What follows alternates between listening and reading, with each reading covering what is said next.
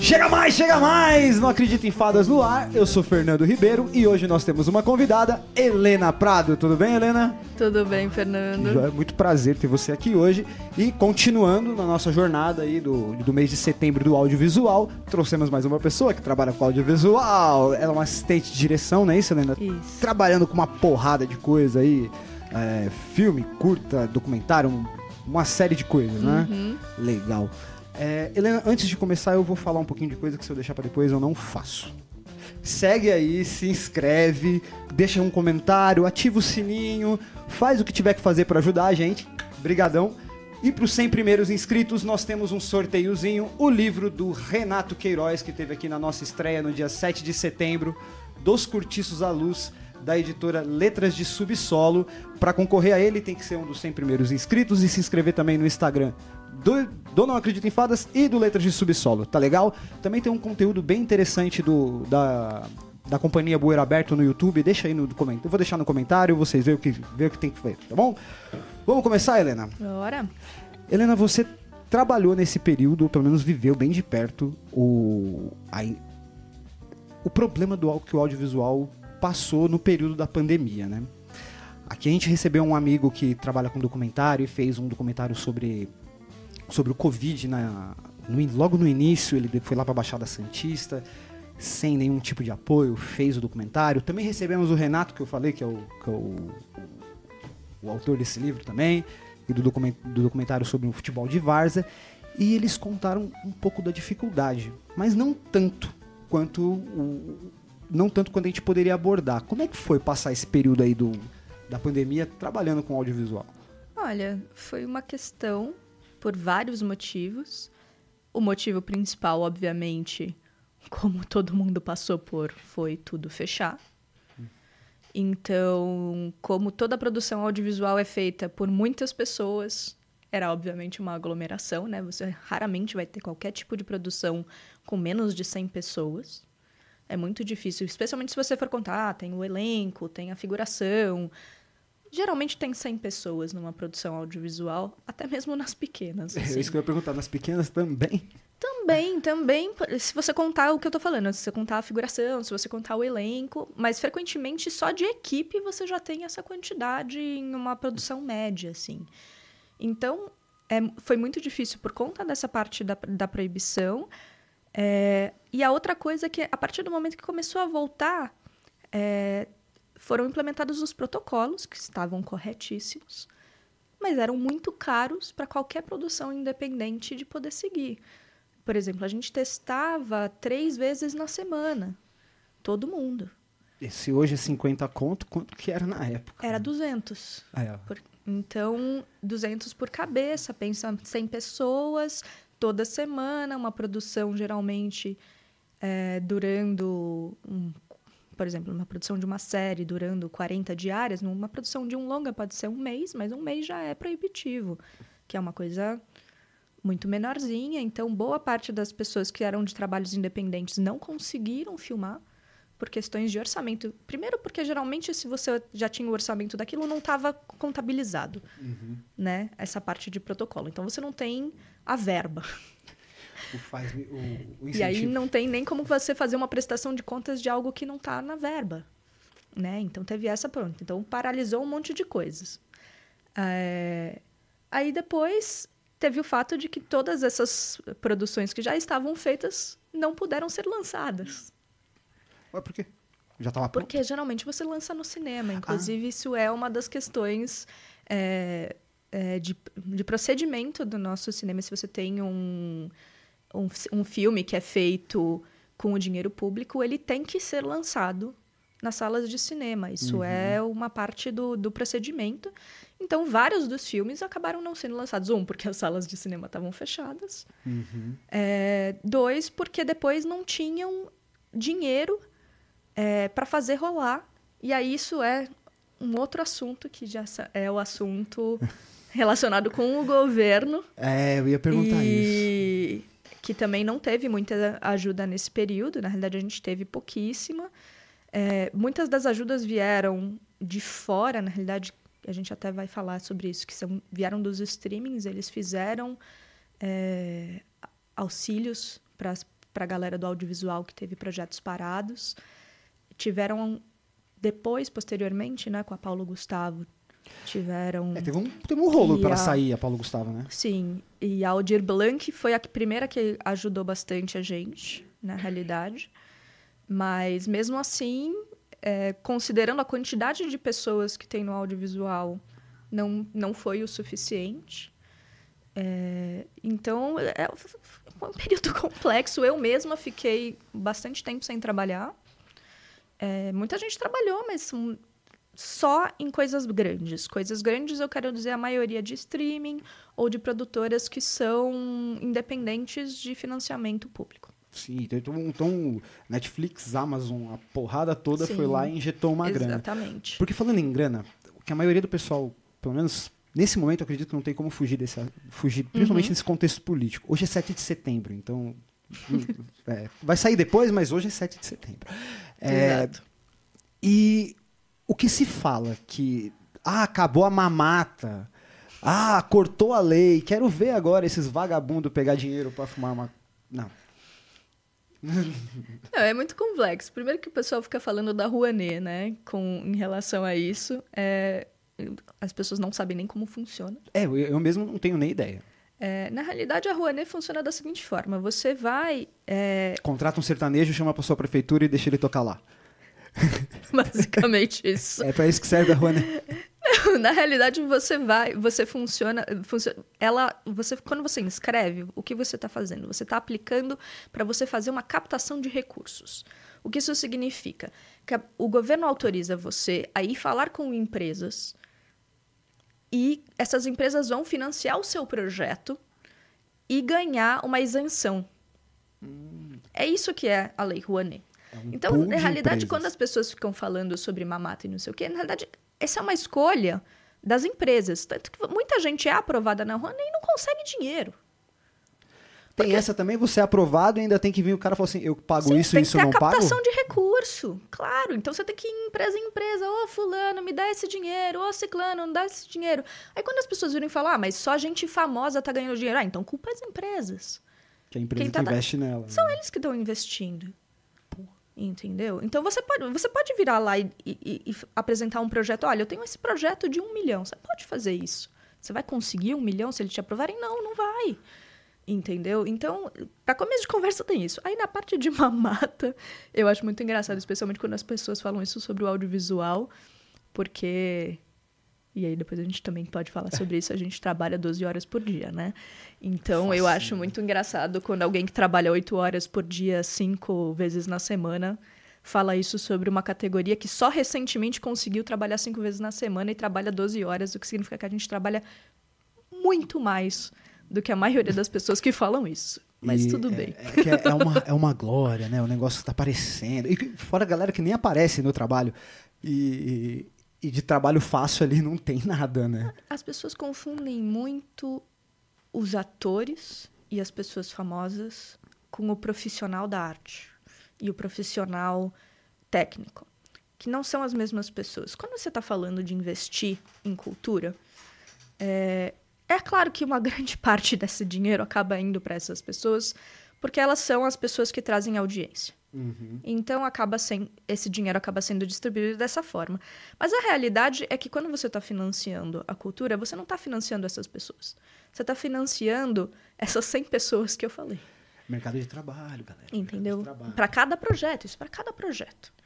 E, e que vão desde que você está falando da pessoa que está fazendo o catering, que é a comida da galera. Você está falando das empresas de segurança, você está falando de todos os motoristas, você está falando das pessoas que são os fornecedores de cada uma dessas coisas. Então, quando você fala investimento em cultura, você não está falando simplesmente da pessoa que está lá tocando. Você está falando da pessoa que cuida do teatro, da pessoa que limpa o teatro. Você está falando da pessoa que faz parte de toda essa cadeia. E é muito fácil você prestar atenção aqui, ó, e falar que isso é um absurdo. Mas isso aqui, que é o que você vê, financia todo o resto. Um monte de família. E é isso que a cultura faz. E, inclusive, finan é, financia a sua alegria, né? Eu acho que também tem isso, que aí é a segunda parte, que é muito fácil você reclamar quando tudo que você faz quando você chega em casa ou quando você está indo para o trabalho é você consumir cultura. É isso que a gente faz. A maioria das pessoas, você assiste TV, você assiste filme, você ouve música, você vai ver dança, você vê coisas bonitas em todos os lugares, gosta de, de ir no museu, gosta de ir em show, gosta. Enfim, é, é o que a gente realmente quer fazer no nosso tempo livre. E aí. Só que alguém tem que fazer para você poder usufruir. E aí esses vagabundos angleses. Exatamente, são os vagabundos que trabalham 12 horas por dia. É, que fazem isso. É porque assim, é que eu acho que É. é, a turma consegui, tá lá, em 1930, Uhum. 30 e pouco lá, conseguiram as 8 horas de trabalho e vocês agora, só depois de, sei lá, faltando 10 aninhos para fazer 100 anos, depois do- das, leis trabali, das leis trabalhistas, chegaram, chegou isso em vocês. Não, ainda não chegou. A gente ainda faz 12, né? Então a redução foi para 12. Não, é é que antes a gente fazia um regime de 6 por 1. Ou seja, seis vezes na semana um de descanso. E agora a gente faz 5, 2. Cinco vezes na semana um, dois de descanso. Co- Ou, ou seja, o que a maioria das pessoas fazem. Né? Que é ter um final de semana de dois dias. Que geralmente não é no final de semana, é na terça e na quarta-feira. Pode ser, seja na terça e na quarta-feira, pode ser que seja é aleatório, porque as, as datas são aleatórias. O que está rolando nesse exato momento é uma batalha para que se reduza de 12 para 10. O Que ainda, tá né? perto, né? É, né? Enfim. Que é, tem uma miríade de questões, né? E. Miríade. Pega essa, miríade. Não, é, é- e é isso, assim. As produtoras, obviamente, não querem, existem várias. Para começo de conversa, existe a questão do tipo, ok, a gente vai diminuir essas horas, quanto tempo de projeto vai aumentar, a gente vai manter o salário ou não vai. Realmente dá para você fazer uma produção e fazer uma filmagem dentro desse espaço de tempo. Então, tem várias questões que são levantadas, mas a principal, para nós, pelo menos, né, Fernando, é que é insalubre. A, a maioria de nós tem muita dificuldade com ter qualquer vida fora do trabalho, com cuidar das nossas famílias ou até estabelecer elas, né? Acaba sendo muito difícil porque você tem muita viagem, você tem esses horários malucos. Eu- acabo tô vindo agora de uma sequência de noturnas, né? Então é isso. De repente tô vivendo de noite. E, e seu marido, você falou em família, seu marido também, né? Isso também é da área. Também é da área. Esses dias a gente Então- tava conversando, ele não tava nem na região. Eu ele tava no Acre. tava no- Existe o Acre, viu? É, então, assim, é, é uma coisa muito, muito complicada que o pessoal tem conseguido avançar aos poucos. Na realidade, saiu recentemente uma carta assinada pelos sindicatos de São Paulo relacionada ao, ao audiovisual que está tentando dê um ultimato para que no ano que vem a gente tenha 10 horas. Eu ainda não ouvi falar se isso de fato vai acontecer. Eu achei muito, muito interessante. Tem um silêncio geral sobre isso, na realidade. Eu até tentei pesquisar um pouquinho antes de vir, tipo, ah, o que está acontecendo e tal. Mas eu não vi nada concreto ser dito sobre o que rolou. Eu sei que espalhou por muitos lugares e o pessoal está pressionando. Mas ninguém veio já me falar do tipo, olha, o próximo projeto que eu vou fazer ano que vem são 10 horas. Ninguém veio me falar Ninguém tá sobre que isso tá rolando ainda, ainda né? não. Então, eu só acredito na hora que for isso que for acontecer de fato, assim. Mas é uma. ah, tem que. é- mas eu não sei como é que vocês são em questão de classe, né? Tipo, em união de, de classe de, de trabalhadores. Porque, é bem ruim. porque professor é uma, uma classe uma classe. muito unida, assim, sabe? Entendi. Muito, assim. É, uma, é, é um grupo fraterno, sabe? É uma questão, uma... É todos pela mesma causa, sabe? Aí é capaz... E pra vocês, tem esse tipo de contato, vocês conseguem? Porque eu acho que vocês na linha de frente é um pouco pior, né? Porque você chega e fala assim, não, 12 horas eu não trampo. 12 horas é muito tempo pra mim. E vamos lutar pelos nossos direitos de 10 horas, aí fica lá na linha de frente uma porrada de gente que, capacitada que perde o trampo, e a galera que tá, tá se formando aí em rádio e TV, se formando em publicidade, querendo trabalhar voraz pra trabalhar 16 horas pela metade do preço. Não, Que olha, tem uma porrada. existe uma tentativa de organização que tem crescido e tem sido muito boa, sim.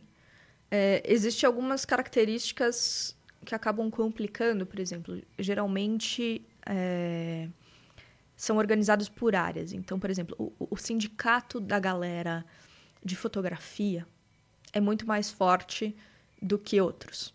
Então, por exemplo, eles geralmente têm mais benefícios, eles têm salários maiores, é, na parte eles têm um peso na negociação é, dentro de uma diária é, de quantas horas vai ficar, se vai estourar, quais são as diárias é, que vão ser feitas. Por exemplo, se, se vem uma proposta de uma semana que seja 6 por 1 e não 5 2, algumas vezes acontece por alguma razão, eles têm muito mais poder nessa negociação do que outros departamentos, né?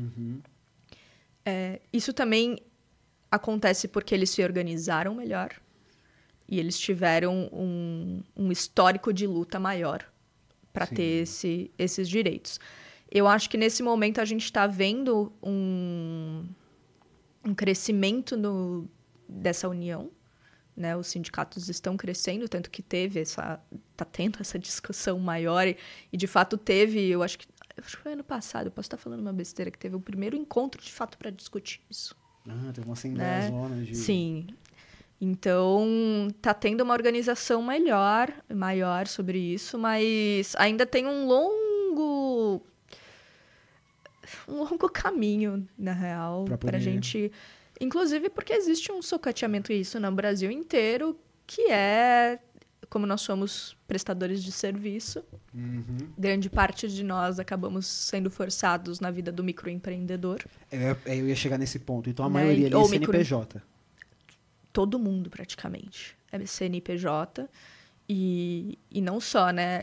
Boa parte da, dos profissionais agora são obrigados a serem ME, não MEI.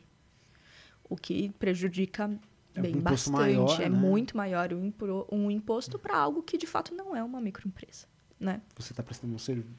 Entra em várias categorias, né? Então, mesmo se você não está nem perto do, do valor que te tiraria de MEI para virar De faturamento anual, É, de faturamento anual, mesmo assim você é obrigado a, a se tornar uma ME. Aconteceu com muita gente, inclusive comigo.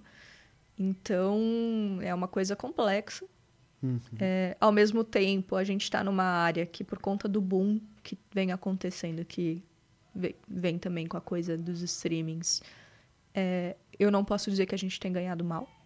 Que bom, pelo menos uma. na né? média, na Pelo média, menos uma dentro, né? ainda acho que tem muita desigualdade dentro dentro do- dos de pelo menos uma é, é foda né Fernanda Pô, eu tava pensando aqui, tipo, você já É foda. viaja na econômica, recebe um biscoitinho safado e ainda ganha mal. Pô, dá não. não cara é foda não a gente não ganha mal especialmente se você for comparar com a realidade brasileira entendeu e eu acho que isso também é uma coisa que a gente tem que sempre ter consciência né quando a gente luta pelas nossas coisas é, é ter a consciência de onde você também se encaixa no macro a gente sabe pelo menos algumas pessoas sabem que a gente está num lugar de privilégio comparado com o que está acontecendo nesse momento e o que é a realidade brasileira. Só que é- o problema é que é uma merda, né? Então, Sim. se você for se pautar pelo que é uma merda, aí Aí fudeu. continua uma merda. Exatamente.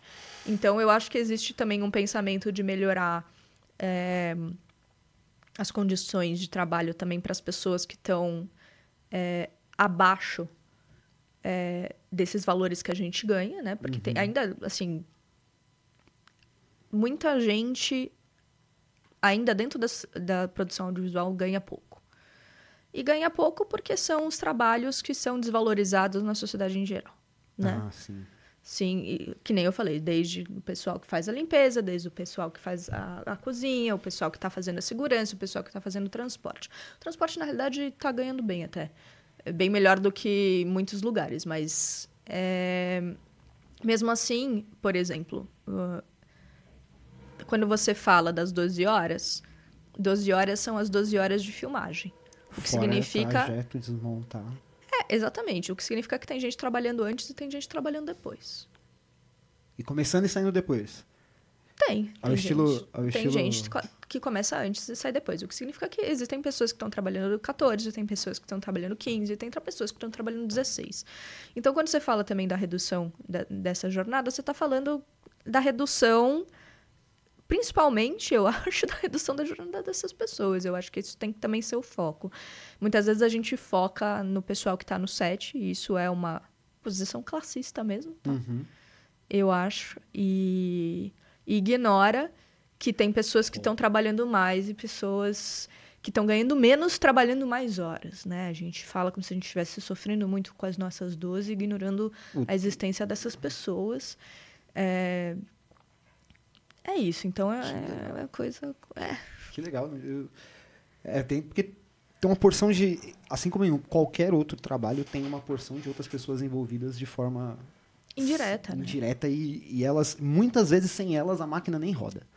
Ah, não, mas absolutamente, assim, por exemplo, é, um, um dos benefícios de você trabalhar com isso é que a gente tem alimentação no início, no meio e no final do, do set. Então, você tem toma um café da manhã, você geralmente tem um café, ou então um lanche, tem uma refeição principal e um outro lanche no final.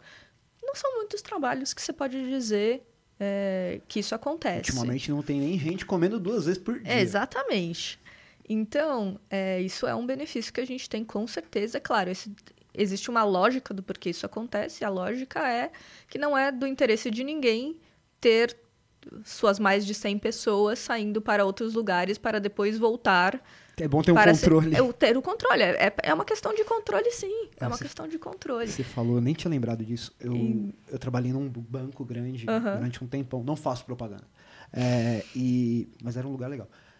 E o movimento lá dentro era cada vez mais trazer coisas Uhum. para o funcionário não precisar sair. Então É tinha isso. Uma, lava- tinha uma lavanderia, tinha academia, tinha espaço de yoga, tinha um parquinho, tinha não sei o que, um ambiente arborizado. Era realmente muito bonito, mas ninguém sai de lá de dentro. Era praticamente uma cidade ali dentro. É isso, é Nem para lembrava você. É, é para você não ter uma razão é, para sair daquele lugar e desconfigurar o planejamento. Porque é isso, né? Na, na prática é isso. E Especialmente numa filmagem que você tem aquele período e que é um período muito intenso. A gente trabalha muito intensamente nessas duas horas. Você tem que entregar aquilo. Tem que Né? estar naquele. É, tem que entregar Cronograma. aquilo, é aquele cronograma. Você tem que tentar ao máximo não sair daquilo, porque se você sair é muita grana. É muita grana. Então, é, todo atraso é realmente problemático. Deve ser embaçado. Então, E na assistência, como é que é, como é, que é esse trampo? assistência de É, você, direção. falou, você falou agora, tem, tem, tem a hora da- do ranguinho, tem Uhum. o cara que tem uma porção de pessoas trabalhando junto. Assistente de direção deve trabalhar ligado ali com o pessoal da produção, que é o cara que praticamente manda todo mundo ali, né? O cara da prancheta ou a mina da prancheta é- é quem é, é a pessoa a se temer, né? É, eu- prefiro pensar que não. Mas, assim. Não, mas a assistência de direção é o, o intermediário entre o criativo e a produção. Então, Nossa, você faz o meio de campo mesmo. isso, a gente faz o meio de campo. Então, o que, Não que um, o que, que um faz. assistente. Não queria fazer o que você faz. É, é complicado. Então, o que, que um assistente de direção faz? A gente trabalha com planejamento. Eh, A parte mais pesada é a parte de planejamento. Então, por exemplo, você me dá um roteiro. O que, que um assistente de direção vai fazer? Ele vai pegar esse roteiro, ele vai analisar esse roteiro, pegar todas as cenas, colocar num programa chamado Movie Magic, em geral, que é o programa que a gente mais usa. Será que eu podia ter falado isso? Propaganda? Não, eu acho que. Não, eu acho que se for, não, não tem problema. Tá falando, vai falar mal? Não, não. é- ele é o padrão da, da indústria. Paga então... nós. Ou dá um incentivo, dá o programa, a gente É, e aí você organiza todas essas cenas é, nesse programa e vai colocando, por exemplo, a produção vira e fala, olha, você tem que organizar esse projeto em 10 semanas de filmagem. Então, o que o assistente de, de direção vai fazer? Ele vai olhar todas as variáveis que cada uma dessas cenas traz. Então, ah, essa daqui tem efeito especial, essa daqui tem tal ator que não pode filmar esse dia, essa daqui é, tem essa, essa locação que só pode filmar de terça-feira e o, o diretor quer que essa sequência seja feita cronologicamente. Ele vai pegar todos esses, fatores, e esses são pequenos fatores, tem muito mais em geral, né? Tem uma lista bem grande, e vai organizar dentro dessas semanas que foram dadas para produção o que você vai filmar cada dia. Então, que é a ordem do dia, a famosa ordem do dia. A né? ordem. É, não, esse é o, esse é o plano de filmagem. Ah, nem chegou ainda, não. Não, a ordem do dia, na realidade, é exatamente. É, é meio explicativa. É, é, o, é o documento cotidiano. Uhum. Então, é o que chega a cada dia dizendo o que a gente vai filmar hoje. Mas a ordem do dia é um reflexo do plano de filmagem. Então, geralmente, você envia o plano de filmagem e a ordem do dia vai de forma detalhada Uhum. o que aquele dia significa. Então, por exemplo, a gente vai filmar, são essas as cenas, aí vem uma análise técnica com tudo o que tem que ter naquela cena. Então, desde quais são os personagens, qual é o cenário, qual é o efeito especial, qual é, são os, os requerimentos de fotografia, quais são os requerimentos de som, quais são as coisas de arte, quais são os objetos. E algumas vezes tem umas coisas absurdas. Eu até falei que eu cheguei na conclusão de que meu trabalho era meio absurdo quando eu escrevi, assim, na análise técnica um dia, cocô de poodle toy. Aí eu fiquei tipo, ok, foda-se. É. Enfim. Vamos lá, tem é isso, sim. Ele caga. Né, eu precisava ter na cena, enfim. Aí corre na aí... lojinha de um real, vai lá, procura. Ah, eu não quero nem saber como eles fizeram. Mas é. Mas é isso, assim. Então, tudo que você imagina. Porque tudo que tá. Essa é uma das coisas que. Eu sei que as pessoas. As pessoas sabem disso, mas elas não realmente têm noção de que tudo que tá dentro de uma tela tudo é fabricado. Tudo. Não tem nada ali que aconteceu de sem querer. Algumas vezes uns pássaros voando, mas é isso, assim, um a maioria. Avião, tipo em Troia. Isso, assim, algumas vezes no fundo de uma cena passou um carro que não era para ter passado, Você mas é isso, em 1960 assim. e passa é... um up. É isso. mas tudo, tudo, tudo, tudo que tá ali é absolutamente produzido. Não é do zero. O daqui é de verdade, viu? É tudo livre e são coisas que eu leio. Então, daqui não é fake tem mais para lá. Não, então é isso. E, é, e, é por isso que tem essa cadeia tão grande de pessoas que são envolvidas nisso, porque desde o.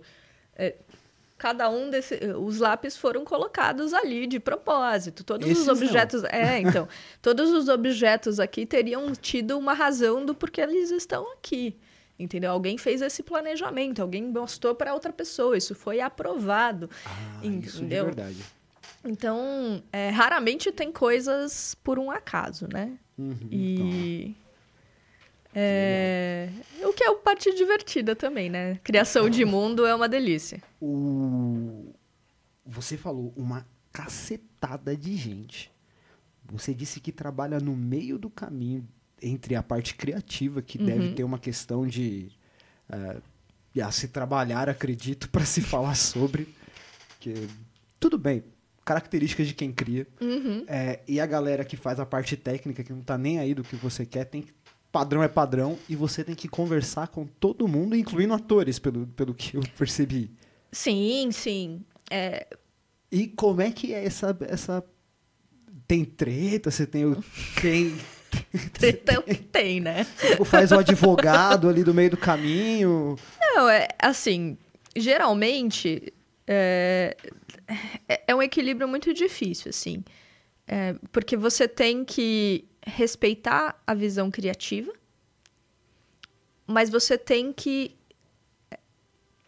calcar ela dentro daquilo que são os recursos reais da, do, do que você está fazendo. Nem sempre os criativos gostam disso. Algumas vezes o pessoal de produção exagera também e tenta puxar mais pro deles e e não tem o respeito aqui. Então você tem que ficar nesse jogo do, ok, eu tenho que proteger isso e eu tenho que proteger isso. Quanto você cede aqui, quanto você cede aqui. Uhum. Então essa é a discussão toda. Isso vai, isso é desde uma discussão que você vai tendo conversando com as pessoas e tentando entender e fazendo as reuniões, desde algo que você vai tentar fazer no seu próprio planejamento. Então você pensa o seu planejamento de forma que você consiga combinar esses dois mundos, que não nem sempre tem muita facilidade de serem combinados, especialmente quando as expectativas das pessoas não estão alinhadas, é. né? Porque uma coisa e isso eu digo, expectativa pode ser de qualquer um desse meio. Pode ser da galera criativa, pode ser da galera de produção, pode ser de todo mundo que está envolvido, é, inclusive de atores e tudo mais. Entendi. É, uma vez, inclusive, um, um chefe meu, assim, ele virou e falou para uns atores, fazendo série e tudo mais, fazendo uma grande paginação por dia, né? A gente geralmente faz esses cálculos por paginação Do tipo 10 páginas, 10 páginas por dia é muito alto, por exemplo. É, você fazer é. 10 páginas por dia, sim, porque para pensar, geralmente você tem que filmar todo mundo. Vamos supor que tem. Aqui tem eu, você, tem eles dois também, que estão cuidando aqui da gente. Imagina que a gente tenha que fazer uma câmera para cada uma dessas pessoas que estão hum. fazendo alguma coisa. É e aí as pessoas estão falando. Assim. É, então, a gente já tem aqui ó, um monte de câmeras conosco, é entendeu? Difícil, Muitas frequentemente elas não são simultâneas, algumas vezes tem duas, mas nem sempre. Então, na realidade, se você for parar para pensar, é, é bastante coisa você fazer umas 10 páginas por dia de um roteiro. Nossa, o pessoal e... da escola deve adorar. Fala assim, 10 páginas é muito. Porque a gente bate 12, 13 e fala assim, vamos, mano, tem que acabar o livro. Mas é que é isso, não é? Não tá tendo que toda vez que você muda uma câmera. Você viu, né? O tempo que a gente ficou. Vocês ficaram aqui arrumando. É, Batendo pra... luz. Isso, exatamente. É o mesmo tempo, só que aí pensando numa coisa de uma estrutura gigantesca que aí você tem que 200 planos, ah, tem você aqui, aí de repente tem você a sua mão pegando o livro para mostrar, é um detalhe, tudo isso tem que mudar, tudo isso são ajustes finos, ainda tem o diretor conversando com você, falando como você vai falar. Vamos lá, faz mais uma opção, mais uma opção. Agora você pega o livro bravo, agora você pega o livro tranquilo, é, enfim, é, é, é, uma... é tipo, porque eu, a maioria das vezes eu imaginava que era algo muito bem de definido. Uhum. Muito bem definido. Aí assistindo alguns documentários, algumas. Documentário mentira, extra. Uhum. Extra que tinha do DVD e que faz falta. Os streamings deviam lançar isso. Faz falta ter os bônus lá. Ah, faz, é. né? Pô, Bem a, legal, eu gosto. A Disney arrebentou com isso. É. Tem uma porrada de extra lá. Como foi feito o, o fulano. É mó legal isso daí. Uhum. Nerd gosta, pô nerd gosta de saber como é que não, funciona. Não, cara, é, tem que saber mesmo como funciona, que é muito mais legal, né? E aí eu, eu vendo lá, tipo, eu imaginava que era, tipo, não, tá até certo, aqui é, tá no roteiro, é brava e pronto. Uhum. Aí teve um filme, qual que a gente assistiu? Foi do. Foi de uma linda mulher? Eu acho que foi, o, o, Por Trás das Câmeras. Não é esse nome, mas uhum. tá na Netflix, é mó legal. É, filmes que marcaram, não importa. Aí eles. Ah, então uma linda mulher, sim. E, ah, que legal. E sempre tem uma irreverência no meio do caminho. E, uhum. o do, e o de Uma Linda Mulher é que o roteiro era completamente diferente do que foi entregue. Teve uma porção de coisas que mudaram de acordo com, por conta da produtora. Sim. E o diretor que escolheram, ele fazia tudo no dia. Ah, socorro. Ele fazia, tipo, vamos chegar, não gostei, vamos fazer outro. Mas a cena, vamos fazer outro, porque esse aqui tá melhor. E, e, e aí, ataque cardíaco. Tem coisa que já aconteceu desse tipo com você, do tipo, ah, não quero, não precisa falar nome. Nem produção, só um fulano, não precisa se complicar. Tem, tem coisa assim. Momento Nelson coisas. Rubens. Ok, ok, diretor da Piti. Ah, não, isso certamente. Mas. não, mas olha, é... para nós, assim, especialmente sendo assistente de direção, todo tipo de coisa que desse dessa natureza é, é um pesadelo, assim. Por quê? Porque geralmente elas nunca são feitas de forma. A gente, eu adoro uma pessoa flexível. Mas o que isso significa? Que você está colaborando para facilitar. Sim. Não porque você está inventando de forma porque você resolveu que é diferente. É, isso é uma coisa muito difícil, assim. E, inclusive, isso acontece, isso acontece muito. Acontece em coisas pequenas, acontece em coisas grandes. Então, algumas vezes pode ser uma coisa pequena, do tipo, você resolveu que de repente tem que ter 10 pessoas fumando. Se você não avisou a galera da arte, eles não necessariamente têm cigarro.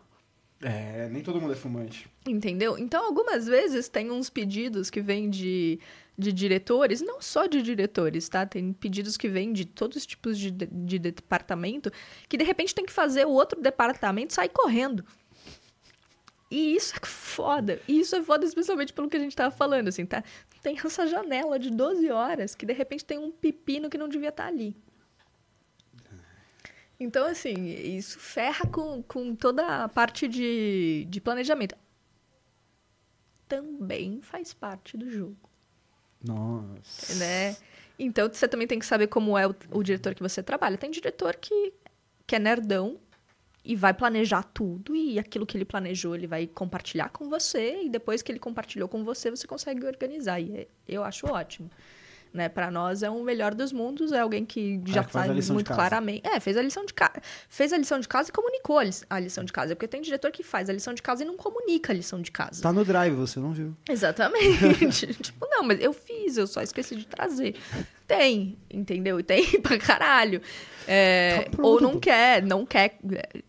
Não quer é, compartilhar por, por vários motivos. Muitos têm medo que é, compartilhando você possa tentar tolher alguma coisa.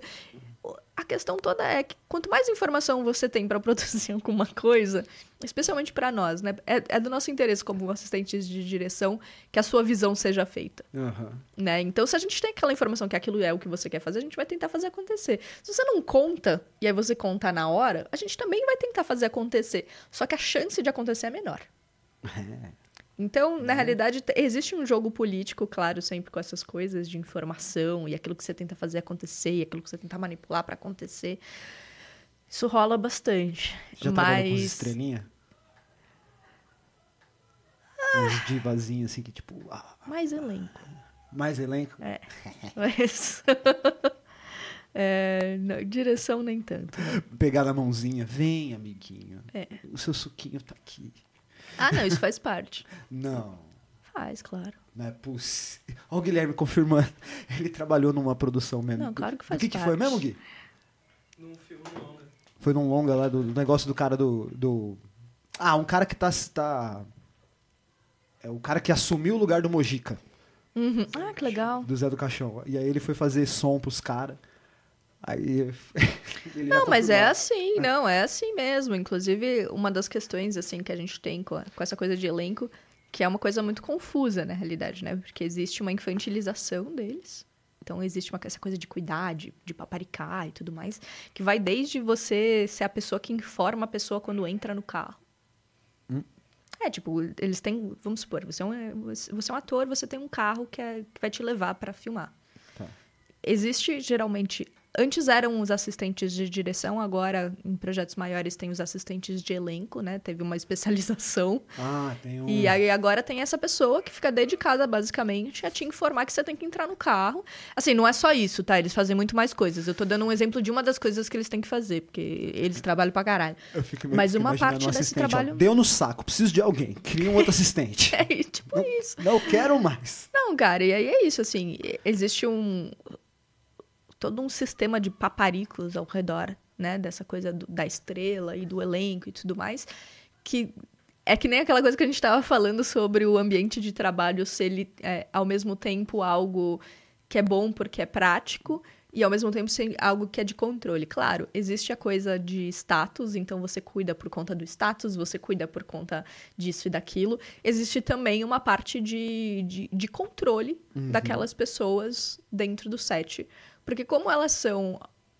Bem, é- elas são quem tá aparecendo ali, né? E elas são, no final das contas, no, no final do dia, elas são com quem o público se importa. É porque é o que aparece na cara, né? É, é com quem o público se importa, entendeu? É, a chance de você saber o nome do, do, do técnico que fez qualquer coisa é nenhuma. É só se você trampar com isso. Isso, é nenhuma. É assim. Então, você sabe o nome do diretor e olha lá, vai. O cara então, que segurou o boom foi excelente. É, é Não isso. apareceu nenhuma vez. Nossa, que foda. É, exatamente. tipo, nossa, tá mó de longe, como é que eles fizeram isso? Enfim, é. Você, você já teve isso? Já surpreendeu de coisas que você nunca imaginou? Assim, é assim que faz? Ah, certamente. Certamente. Eu tô tentando lembrar o que agora. eu, mas- eu fiquei, eu, eu, de novo, assistindo Making Off, lembrei. Tá faltando Making Uhum. Off nas produções aí dos streamings. Tem que ter uma abinha de Making Off. Ah, sim. É, aí eu vi um do Spielberg fazendo o resgate do soldado Ryan. Pô, é assim que faz uma explosão? Facinho. Ah, fogo. Aquele, a dele, fogo né? é uma coisa, fogo é uma coisa interessante, né? Na realidade, a gente tem uma, uma pessoa de efeitos especiais é, basicamente virou é a pessoa de efeitos especiais aqui, que é o Martão, né? É- E- Mas aí é feito prático, né? É efeito prático, é. Efeito prático. E ele é incrível, mas a primeira vez que eu, eu fui ver, assim, tipo, uma cena que a gente tinha que fazer, que era uma... Pegando fogo numa floresta. Eu falei, cara, como é que eles vão fazer isso, né? Tipo, meu Deus. Aí você entende que tá te faltando imaginação, porque na verdade o que eles colocam é como se fosse uma espécie de... Umas arandelas, assim, tipo... é, com vários foguinhos saindo. Sei, sei. É, eles colocam uma na frente da câmera, eles colocam várias outras pelo Pontos fundo. espalhados. espalhada, é absolutamente controlado, eles são bombeiros, na realidade. E aí eles só ligam o negócio e Toca em fogo, lugares estratégicos não toca fogo em nada. Não tem Não, nada. então, pe- é, Toca fogo no mundo fica sem pegar... parecendo que tá pegando fogo, mas não é. Então coloca, aí você coloca a fumaça. Digitalmente. Não, Nem precisa. não, vai, vai a, maquininha de fumaça mesmo e é isso aí, entendeu? Então é muito mais simples do que as pessoas acham É. algumas vezes. E, e essa é uma das partes divertidas, né? Ver Os É, efeitos práticos. É. Já trabalhou em cena que teve carro batendo? Eu não trabalhei em cena com carro batendo queria- até eu agora. queria Eu já trabalhei em cenas de, de, de- com gente com precision driver, né? Com galera fazendo manobra, fazendo perseguição e tudo mais. Mas carro batendo eu ainda não, não trabalhei. E gente jogada, arremessada de escada. Sendo defenestrada, talvez. Gente caindo de, estrada, de escada, sim. Já, já rolou. Geralmente é dublê. Ah lá, Nazaré Tedesco, assim. tipo, ah. É, sim, sim. Geralmente é dublê, né? Não, é uma galera. eu imagino, mas deve ser... É, não, é, é doido. Deve ser quase muito tudo de, de- Quase tudo de luta. qual- na verdade, qualquer coisa que você olha e você fala. Geralmente é dublê. Pode ser alguma coisa bem simples, do tipo, colocou a cabeça pra fora do carro. Geralmente é, tem uma versão com o ator em que aparece a cara dele em que não aconteceu nada de perigoso. Uhum. Seja usando uma tela verde, seja usando um carro de. um carro de câmera. E aí, de repente. E aí tem o dublê que tá lá com. Então você não encontrou nenhum Tom Cruise aí, que, ou o Jack Chan que faz os próprios paradas. Não. Ainda bem, né? Porque os É, ainda não. um sai com 700 ossos quebrados do corpo porque caiu do shopping. Você fala, não, eu vou fazer, faz de novo. Aí o, o outro quebra Cara. o pé no meio do- da cena. Descendo no helicóptero. Não, é foda, gente. É assim, é, é- essa coisa de segurança em específico a gente é, toma muito cuidado com. Pô, né? Sim, muito cuidado com. Muito, Imagina o muito. seguro desse cara. Não, tanto que. Não, tanto que se você for ver, assim, é, se for ver no Brasil casos que nem teve esses de, de, de ter tiros acidentais. É, do Baldwin, né? Do, foi- É. Qual dos irmãos Baldwin que foi? O, o Alec, né? Foi o Alec? Eu nem sei qual é o nome dos E. outros. Ah, é o do... do, do Friends. 30 Rock. Pô, isso é uma fatalidade. Tá? É, uma tristeza, terrível, terrível, terrível.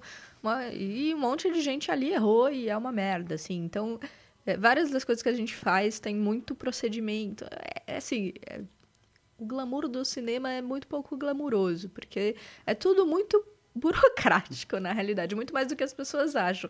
E aí isso é uma das coisas muito doidas, né? Porque ao mesmo tempo que é uma loucura, é, ao mesmo tempo que todos os dias você faz coisas diferentes e não tem uma constância, você tem um procedimento muito específico das coisas, assim. E tem que ter, tanto por eficiência quanto por segurança, assim. E é absolutamente essencial.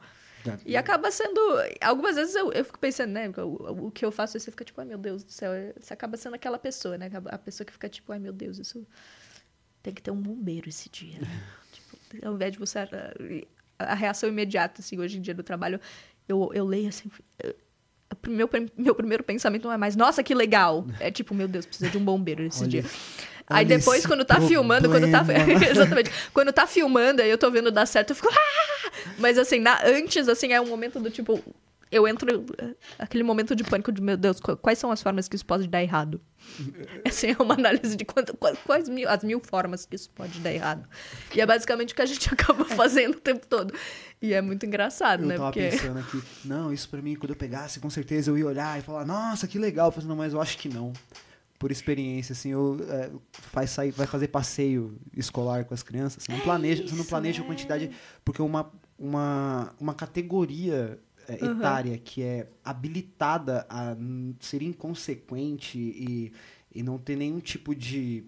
é, como é que eu posso ver? Precaução é adolescente e criança. Nossa, sim. E esses dias na escola teve um passeio para um parque lá, fazer a final esportiva e uma criança usando uma. Sabe as traves de alongamento?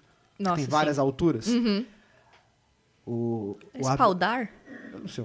Espaldar, né? É, foi- foi meio- trave pra alongar.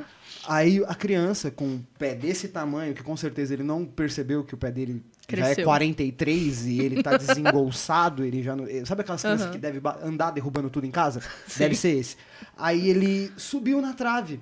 Aí eu vi de longe assim, eu falei, isso não vai dar certo. Aí não contente em subir, ele quis andar em todas elas. Quando ele chegou na do meio, na mais alta, ele bambiou. Eu cheguei correndo e falei, meu amigo, por favor, desce. Aí ele falou assim, por quê? Não sei o que você. Você já não percebeu o tamanho da, do problema? Eu, não, você, aqui você morre, aqui você perde o dente, mano. É isso. É exatamente isso. É, cara, é, é- é- que essa é uma das coisas que a gente acaba tendo que, que mudar de cabeça, né? Você acaba tendo que entrar nesse modo de- do tipo, ok, vamos avaliar o mundo por tudo que pode dar é, errado. E quando você tem que estar cuidando de alguém, e eu acho que é, é uma parte é isso, né? Na sua profissão você tá cuidando Aham, é, tô, tô precisando Bem, de algumas das, das pessoas mais vulneráveis que a gente tem, na realidade, até porque é um desastre ambulante, né? Um Não, esses, ainda, esses ainda não são meus alunos. Esses eu faço de tipo alerta de cagada. Entendi. Porque se eu não se eu fechar os olhos e ficar só com os meus, Ixi. eu tô tranquilo. Ah, porque- porque entendi. os meus, no máximo, aí vai dar uma gritada. vou ter que.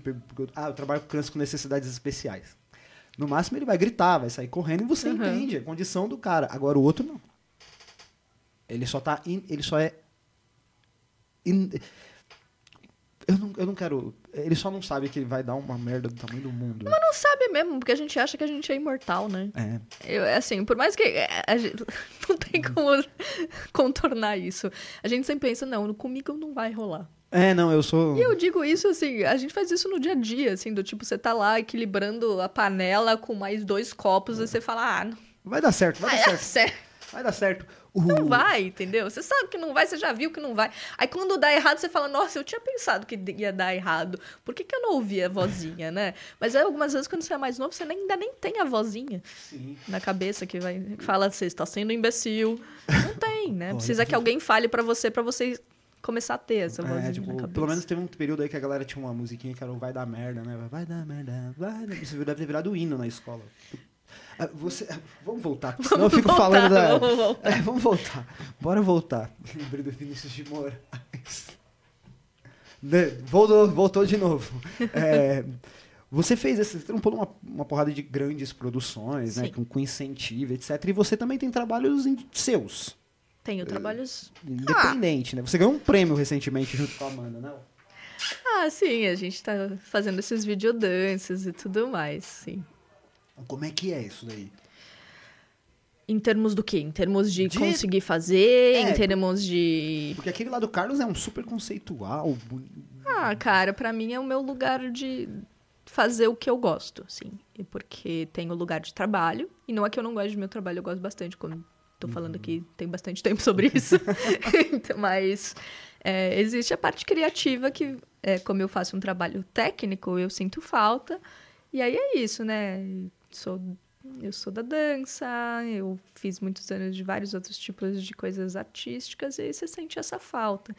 E eu encontrei nesse lugarzinho, assim, de fazer esses pequenos vídeos de dança e também as coisas das esculturas e tudo mais, esse lugar, É verdade, tem umas máscaras É. maneiríssimas, né? esse lugar de poder nutrir um pouco essa parte também, né? E Então eu, eu gosto bastante, eu queria fazer mais, na realidade, é que a gente, por conta da pandemia e também depois do tempo de trabalho, né? Porque eu- como as horas de trabalho muito longas e tudo mais, eu não consegui, a gente estava até com projeto, né? Acabou não não indo para frente também por conta disso, sim, mas é um lugar que eu acho essencial é, para mim e eu acho que é- é muito bom para muitas pessoas, assim. Eu acho que tem uma coisa terapêutica em você poder criar, Uhum. né? E não precisa ser criar algo bom, não, sabe? Isso é algo que eu comecei a aprender mais recentemente. Eu sempre fui muito noiada com essas coisas, tipo, ah, tem que fazer bem, tem que fazer certo, tem que fazer isso. Mas eu- Uma, o da- que faz bem é o processo. uma das coisas que me preocupava é realidade. isso, o carro do ovo, por exemplo. Sabe? O carro da pamonha, agora Ai, da pamonha. adoro a pamonha. Porque eu fiquei pensando, você, ah, vou fazer o podcast não sei o que lá, mas eu não tenho estúdio, não tenho não sei o que lá. Você, ah, quer saber? Mas você sabe que é, o meu marido, ele tem, né, uma produtora, e uma das coisas que eu falei quando ele fez o... é, ai, qual é o nome disso, gente? Esqueci o nome disso. Quando você faz aquelas entradinhas animadas, olha, olha eu não, não lembrando o nome. Quando você faz aquelas entradinhas animadas de da sua, da sua empresa e tudo mais. Eu esqueci o nome disso, gente. E aí. E vinheta, isso. Muito obrigada. aí ele tá- eles estavam fazendo, né, a vinheta da produtora deles. E eles falaram, ah, a gente queria uma coisa bem urbana, bem São Paulo, não sei o quê. Eu falei, cara. Então vocês têm que fazer a animação no som do, do carro da pamonha, né? Tipo, começa. Eles têm uma animação lindíssima, dá uma pipa, assim. Jura? É, e aí eu queria. E aí eu falei, tem que estar tá tocando pamonha, pamonha, Nossa, pamonha de pirelli. Mas acabou não rolando. Ah, Mas eu pena. queria muito que ele tivesse feito isso, porque eu acho incrível. Eu tenho um amigo que ele. Durango, música Durango, né? Aí, Aham. na época, quando ele. Agora ele tá até bem, tipo, ele tá tocando bem, to- faz, bateu vários, vários índices interessantes do- Aham. no, no Spotify. O, não sei se eu faço, porque foi meio bosta. Ah, Não, não vou falar propaganda, pra você. É, ele. Ele, durante um tempo, ele trabalhou como fazendo essas vozes aí. Olha só. Ele falava, ele foi o carro do ovo, ele foi o da paróquia não sei da onde, ele ia É. lá e ele ia todo cheio. Como é que ele falou? Ele falou assim que o mais engraçado dele foi o do, do carro de limpeza. Para tirar a gordura, não sei o que. Ele faz, Maravilhoso. e ele chegava no estúdio lá, falou, pô, gravei hoje. Você fez o quê, cara? Ele falou assim, fiz o carro do ovo. Ah, gravei hoje. Eu falei, fiz a chamada da Kermesse. e a voz perfeita. não, é isso, mas não, é- eu acho incrível. Eu acho incrível. o, o- e ent- ah, eu ia che- ia chegar num ponto que eu ia falar da, da produção, da saída do. Você tá lá trabalhando com a equipe, o cara, você não tá meio que se preocupando com o equipamento que vai usar, se o cara vai usar microfone X ou Y pra fazer não sei o que. Você tá fazendo. Cada equipe técnica com o seu. Você tá fazendo o seu trampo. Não importa Não, se você manja. Mais ou não. menos, assim, mais ou menos. Por exemplo, a gente tem, tem, um, tem algumas coisas específicas que a gente precisa saber. Uhum. Por qual razão a gente precisa saber? Porque geralmente são pedidos especiais que precisam ir para a produção. Então, por exemplo, essa cena tem um. Precisa de uma lente zoom. Por incrível que pareça, não necessariamente isso tem no kit de lentes fixo Que é caro pra caramba, né? Tem que alugar Exatamente. tudo isso. É, né? então não necessariamente tem no kit de lentes fixo daquela produção. Então, é, você tem que entender quais são as questões daquilo e aí você vai pedir. Aí, por exemplo, é, tem uma cena musical. Algumas vezes você precisa de ponto para a pessoa poder ouvir a música enquanto a outra o resto da cena está rolando. Então, esses são pedidos específicos. Algumas desses equipamentos a gente tem que saber. Algumas vezes coisas de maquinária, do tipo os trilhos, ou enfim. Precisa de Algumas uma vezes você, tem que filmar debaixo d'água, tem que ter uma, uma caixa estanque, enfim, essas coisas que você precisa conhecer e entender. E muitas vezes você também precisa entender, eh, em caso desses, dessas cenas, ok, nessa cena vai ter isso, isso vai aumentar o tempo, Uhum. né? Porque, de conseguir fazer essa cena, porque tem essas necessidades especiais. Então você tem que ter uma noção de equipamento básica, você não precisa ser um técnico. Uhum. Quanto mais você souber, obviamente, mais você sabe avaliar várias coisas. E até se antecipar, né? Exatamente. Então, é interessante que você tem que ser uma pessoa curiosa, eu acho. Para você, pra- especialmente você sendo um assistente de direção, você precisa ser uma pessoa curiosa, você precisa ser uma pessoa que está querendo entender o como todas as equipes funcionam, pelo menos num básico. É, falando, inclu- inclusive, com o Heitor, é, algumas vezes você tem que prestar atenção, né? O, o que que essas pessoas dessa equipe estão fazendo? Por que, que essa equipe, de repente, nesse dia aumentou de quantidade? Nem sempre a gente, como assistente de direção, tem essa noção, mas é importante você ter, Sim. né? Porque isso faz parte de um planejamento melhor, e isso faz parte de você poder ajudar essas equipes a se planejarem. É você poder passar para frente informações cruciais para elas fazerem esses requerimentos também. Para a produção e para. É, para produção em geral. É né? porque eu ia chegar nisso pra perguntar justamente nos seus projetos independentes. Hum, Porque você sai de um momento quando você tá lá, tem, tem de certa forma, tem um budget lá. Não que o seu não tenha, né? Não que você te- tem que planejar, que nada sai de graça, Uhum. Né? É, nem que seja o transporte e o, e o lanchinho que vai ter. E, pra poder fazer todo esse esse processo de produção, porque ficou muito bonito aquele vídeo. Ah, obrigada. Ficou muito. Vou deixar na descrição aí. Ficou bem bonito. Mereceu mesmo o prêmio. Tava, tava maneiro. E. E tem, tem uma série de camadas ali, né? Porque tem o off, tem o. Tem todo o, o trabalho que ele tá fazendo ali. e aí você tem que captar determinados recursos e, Então. e provavelmente usando a lei de incentivo do bolso ou recorrendo ao o que tem na mão, né? É, esse foi a, a segunda opção. O na que tem na mão. realidade. Então você, você a recorreu ao gente incentivo, foi o, o incentivo amigo. incentivo amigo. No tem caso, é, A lei de incentivo Me Ajuda aí, brother. E também não, tem nem foi com grana, cara. Na Não, verdade, então, a gente é, daí. me ajuda aí, brother mesmo. E na verdade foi um projeto mais é, acabou, ele acabou crescendo na realidade, porque a gente ia fazer uma sessão de fotografia. Ah, E no meio da sessão de, e surgindo as ideias, surgindo as ideias, a gente resolveu filmar também. legal. Então, aí eu chamei um amigo meu, o- Hassan, que, que é fotógrafo, e, e aí a gente foi filmar, a Amanda me ajudou a produzir, o Carlos, que é o bailarino do vídeo, fez a Fofura, própria. Beijo. Fez a própria o, o- próprio figurino dele, ele mesmo se, se coreografou e tudo mais. Oi? Talentosíssimo, né? Ah, é. Uma das pessoas mais talentosas que eu conheço. E. Então, assim, na realidade foi um processo muito simples, meio feito na loucura. Então foi o... É, e é, é um pouco sobre isso. É por isso que eu falo, assim, não, as, as coisas não precisam ser grandes para você poder criar, né? Elas não precisam ser pro- no nível profissional, porque o nível profissional, ele é complexo. Ele é muito complexo, ele é muito grande, é, tem desde a, dos financiamentos públicos que a gente estava falando, até os privados, que são muito mais difíceis, na realidade, né? um tempo de produção muito grande. Não, é né? muito, é muito. Se você for fazer uma coisa independente, não é difícil que você demore uma década pra fazer. Sete no- anos. No formato aí, um longa... É, não é difícil, assim. É, é- é até bem padrão que seja isso, assim. Se você for levar desde o, o momento inicial de concepção até o momento que você consegue colocar isso numa sala de cinema, ou até mesmo online, geralmente é muito tempo. Muito tempo, porque você precisa de grana para todas essas etapas.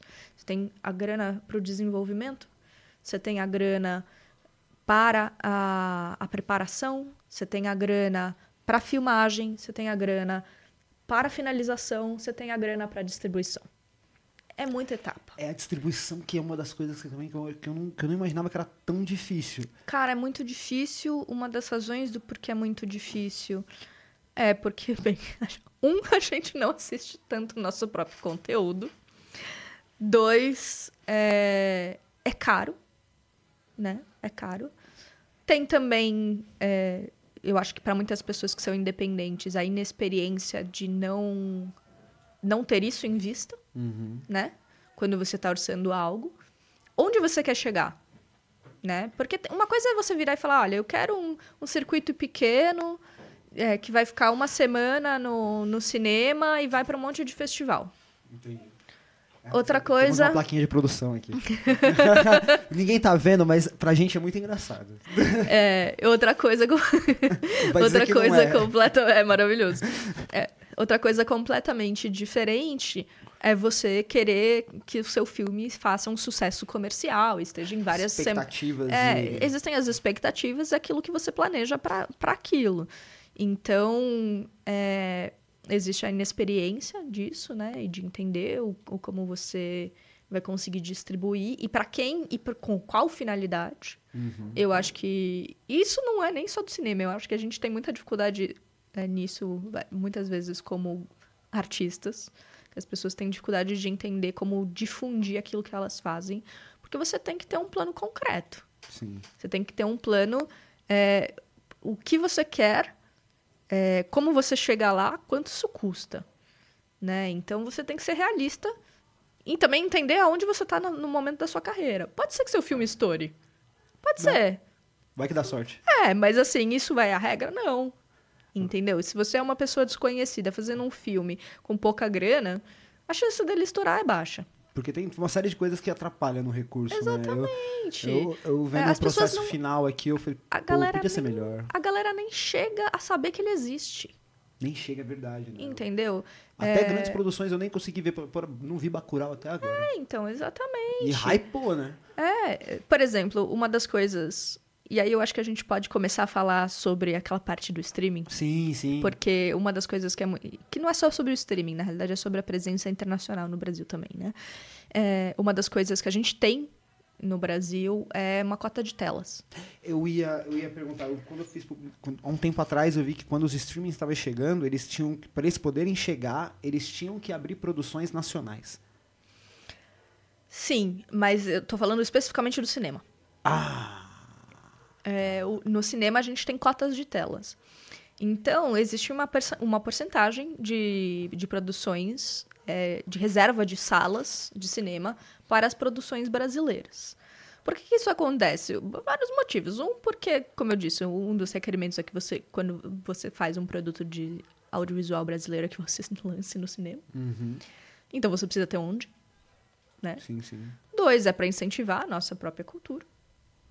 Né? Três é para você não dar hegemonia ao aos gringos É, é porque é difícil. algumas dentro é das salas de né? cinema, né? Então, porque se você deixar, isso acontece. Eu vou dar um exemplo recente, que em 2019 o governo decidiu que não ia mais ter a, a cota de telas. O que que aconteceu? Os Vingadores Ultimatum Governo bom, né? é ótimo. É, o- os Vingadores é, ocuparam, oit- eu acho que foi 80, mais de 80, eu- foi de 80 a 88% de todas as salas de cinema. É um filme ocupando 80%. mais de 80% de todas as salas de cinema. Isso é insano. Mesmo se você for ignorar que a alternativa eram ter filmes brasileiros ali, mesmo se for já é bizarro. Podia ter outros. Exatamente, Eu- já eu é bizarro. Que, eu tenho que confessar que eu corroborei para que Não, não, você não valor. corroborou nada. Você queria assistir o filme e tá tudo certo. A questão toda é que você não precisa dessa um quantidade puta de filme, salas. Foi mó legal. foi um filme bom. Mas então. E aí tem a, a questão toda que é o investimento no nosso. Na nossa indústria nacional. Que é, na realidade, uma das questões que estão surgindo muito agora, inclusive pelos streamings. Graças aos streamings, a gente conseguiu se manter bastante durante a pandemia. Que bom. É. Ponto, vírgula. Até, até a vírgula. Exatamente, a gente conseguiu se manter muito bem. Eles estão, de fato, investindo muito na, na indústria eh, em termos de, produ em termos de produzir. Por que, que eu estou fazendo essa separação? Eita, pera um pouquinho. É o meu celular. Ah, sem problema. Vamos, vamos lá. Vamos lá. Pode desligar, man. Eu Aqui, recomeço aqui. É que aqui não tem problema, não vai ser em corte, vai, vai direto. Aqui tinha, a gente tinha um celular fantasma também aqui, que a gente foi carregar e aí a gente como a tela não apareceu, não, não tá carregando. Man, Aí Opa. ele começou a despertar do nada, quatro da tarde todo dia. quer trazer pra mim pra eu deixar ali no mudo? Aí quatro da tarde todo dia, aquele celular. É o meu pai? piriri, Ih, meu Deus. Ah, é, É. Não, então, é... Não, então, por que, que eu tô fazendo essa distinção? É porque eles estão fazendo essas produções aqui. E o que eles estão fazendo? Eles estão contratando as nossas produtoras é, como prestadoras de serviço, na realidade. O que isso significa na prática? Isso significa que é, todo, tudo aquilo que os streamings estão produzindo no Brasil não é brasileiro Ah, porque eles detêm todo o direito autoral associado àquilo. Então, é, bombou a série XYZ, isso não vai reverter pra gente. Isso vai reverter pra gente num sentido de, ah, então a gente pode continuar fazendo mais produções somos aqui. bons, podemos fazer. Isso. Mas na- a partir do momento que eles decidirem que não Não é mais, viável, grava tudo isso na Argentina. E aí a gente não tem mais essa indústria. Porque isso é uma questão especialmente agora, porque aconteceu uma coisa. Começou no governo do Temer e continuou no governo do Bolsonaro. Só governo bom. É só ótimo. E Vertei que foi é, uma paralisação da Ancine, que é o nosso principal órgão de, de regulamentação, regulador do, do, do cinema nacional. E aí, o que, que aconteceu? É, foram levantadas algumas questões de prestações de contas de projetos é, do Fundo Setorial do Audiovisual, que é a nossa principal forma de fomento da produção audiovisual. E o que, que eles resolveram? Como tinham essas questões, eles paralisaram todo o financiamento. Então, os projetos que iam começar paralisaram, os projetos que estavam rolando paralisaram, e até muito pouco recentemente o, o Fundo Setorial do Audiovisual não tinha voltado a, a funcionar. Foi ano passado Que deu uma que, liberada. que, que liberou novamente, mas mesmo assim é, continua sob ameaça. Eles acabaram de mandar uma proposta é, de lei orçamentária anual para tirar o, o, o Condecine. O Condecine é, uma, é um tributo que o audiovisual paga para si mesmo. Então, assim, você, cada produção paga esse, e- esse tributo e volta para o Fundo Setorial do Audiovisual Pra e poder f- refinanciar. isso refinancia outros projetos. É para isso que serve. Então, não, não tem tirar dinheiro de ninguém. É simplesmente Fazer uma- girar essa fazer girar essa grana dentro da própria... dentro do próprio setor. E é excelente, na realidade. É isso que faz com que a gente possa fazer filmes independentes. E eles já estão, na realidade, querendo tirar o Condecine, Uhum. o que significa que isso ia, ia paralisar o que é o audiovisual é, brasileiro. Por que, que eu estou fazendo essa distinção? Por conta dos streamings. Eles ainda vão estar aqui. O que significa que eles vão ocupar 100%. E de, e de outras formas e não vai chegar a grana aqui. Não, tem, não vai ter como ter os filmes independentes, não vai ter como ter é, a nossa produção, a, a produção intelectual é, brasileira de arte cinematográfica vai simplesmente desaparecer. E, na realidade, a gente é muito relevante, as pessoas não têm muita noção, as pessoas têm muito preconceito com, com o cinema brasileiro em, em geral. Assiste um ou dois, acha que é tudo ruim. É, assiste um ou dois, que são os que chegam, que geralmente são os mais famosos mesmo, que tem grana por trás. Não conhece toda. Gente, a gente tem muito filme. A gente, tá- a gente tem feito cada vez mais filme. E, e, e tem coisas muito, muito boas é, que ganham festivais internacionais frequentemente. Como, por exemplo, o Bacurau. É, é um trabalho maravilhoso. Agora, recentemente, a gente ganhou um dos principais é, festivais de cinema. A gente ganhou o, o maior prêmio de melhor filme em Locarno. Então, assim, com um, com um filme interessantíssimo que se chama Regra 34. É, o nome pros é bom, hein? É, Você nome já é entendeu bom, o que hein? é sobre o Regra 34? Não, mas o nome é Sabe a bom. regra da internet, da internet que se que existe pornografia sobre tudo, se não existe, comece a Comece a sua. a, comece a subir? Essa é a regra 34, é um filme sobre isso. Eu sou mó noob nessas palavras. eu não então. entendo meme, eu sou analfabeto de meme. E, e, cara, é incrível, assim, é... Então a gente tem, a gente tem uma produção maravilhosa que, na realidade, está sendo, nesse momento, cerceada, de um lado, por, pelos streamings, do outro lado, é, pela essa má gestão do governo que não tem interesse na parte cultural do cinema.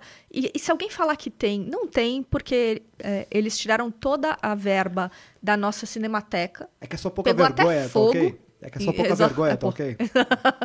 É, Não, e pior é que ele falou isso, né? Falou mesmo? É uma coisa assim, sim, porque, eh, porque a Ancine só financiava filme com ideologia LGBT. Foi uma coisa do tipo, assim. Ah, tá, tudo bem. E que devia financiar mais coisas, eh, eu acho que foi cristãs e, e patriotas. Aí você fala, mas meu filho, vocês podem financiar o que vocês quiserem. Só deixa os outros também financiarem. Pô, tem um canal todo pra isso, ó. Tem um Tem um canal aí monte que passa coisa da aí, Bíblia o dia inteiro aí, exatamente. mano. Não, e, e não só, assim, é, é- é a questão da censura, né? Absolutamente. É claro que ele falou isso. Um, para provocar, dois, pra- porque tem interesse em censura mesmo. Uhum. Então, a gente tem um ataque é, dos dois lados. É o E- e- capitalismo e, o é. Estado.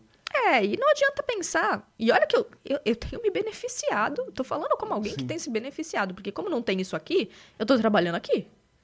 Entendeu? Conta chega, né? É, a conta chega, a gente está trabalhando aqui.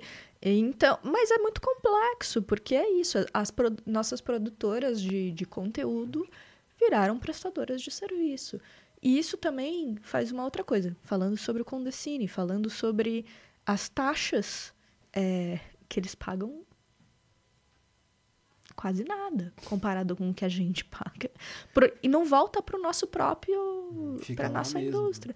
Sim, porque o produto é deles, não é nosso. Entendeu? Então, ao mesmo tempo, você investe em dólar, Que jogada. o que significa que quando chega aqui é muito mais grana.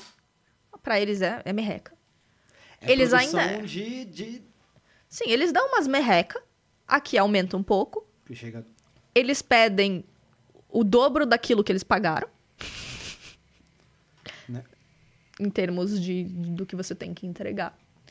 No final das contas, a gente que trabalha. Mas não é nosso. E é bom falar isso, porque aí o pessoal, tá- o pessoal pode pensar: ah, não, mas a ideia deles não é. As ideias do- do- das séries, as ideias. É os conte- é nosso, é tudo nosso. O que, que o pessoal tá fazendo? O pessoal tá vendendo as ideias. Algumas, vende- algumas vezes vendendo, inclusive, os, os filmes prontos.